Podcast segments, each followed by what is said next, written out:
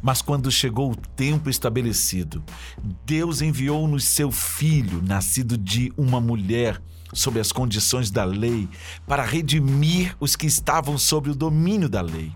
Assim, fomos libertados para sermos filhos que têm direito à herança. Uma vez que fomos adotados como filhos, Deus enviou o Espírito de seu Filho a nosso coração que nos dá o privilégio de chamá-lo papai. Essa intimidade com Deus é para vocês que são filhos, não para escravos. E como filhos, somos também herdeiros, com pleno acesso à herança. Gálatas capítulo 4, versículos de 4 a 7, na tradução de A Mensagem. Esse texto ele ele me toca de uma forma completa. Eu sou filho. Eu tenho direito, eu tenho acesso à herança que papai tem guardada nele para mim. Você sabe que essa herança, essa boa vontade de Deus para conosco, está profundamente relacionada com salvação, com transformação de nossas vidas. Mas sabe, se somos filhos, nós também somos herdeiros e co-herdeiros. Então isso também nos dá a possibilidade de entender algo fundamental para as nossas vidas. Nós temos liberdade em Cristo para que a nossa vida frutifique, para que a nossa vida cresça, para que nós possamos experimentar crescimento em todas as áreas de nossas vidas.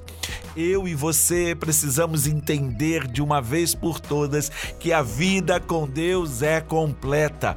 Corpo, alma, espírito, todo o nosso ser frutificando nele. Então, isso tem relação com o seu trabalho, com a sua atividade profissional, com aquilo que você está sonhando, mas você precisa entender que tudo aquilo que você faz precisa ser uma expressão do que você é em Deus. Se você é filho, você não é mais escravo. Se você não é escravo, você não está sujeito a uma mentalidade de cativeiro, a uma mentalidade cativa, a ser alguém que não consegue alcançar a plenitude de uma vida completa vive se sabotando, vive se boicotando, vive criando situações que geram fracasso. Ei, acorda! É chegado um tempo de que a sua vida floresça. Por quê? Porque através de você, pessoas serão abençoadas. Através de você, pessoas serão salvas. Através de você, pessoas vão alcançar um melhor desempenho profissional, porque você será um instrumento da manifestação da presença de Deus no seu trabalho, na sua casa, na sua indústria, no seu comércio, como funcionário, em todas as áreas do seu viver. Mas você precisa desenvolver. Preste bastante atenção. Você precisa desenvolver uma mentalidade de filho, uma mentalidade de herdeiro, uma mentalidade de quem tem consciência plena e real de quem é em Deus. Só quem consegue viver numa mentalidade de quem não é escravo, de quem é livre, de que já foi comprado, que já foi resgatado, de que agora está vivendo uma vida plena. Então, a presença de Deus flui.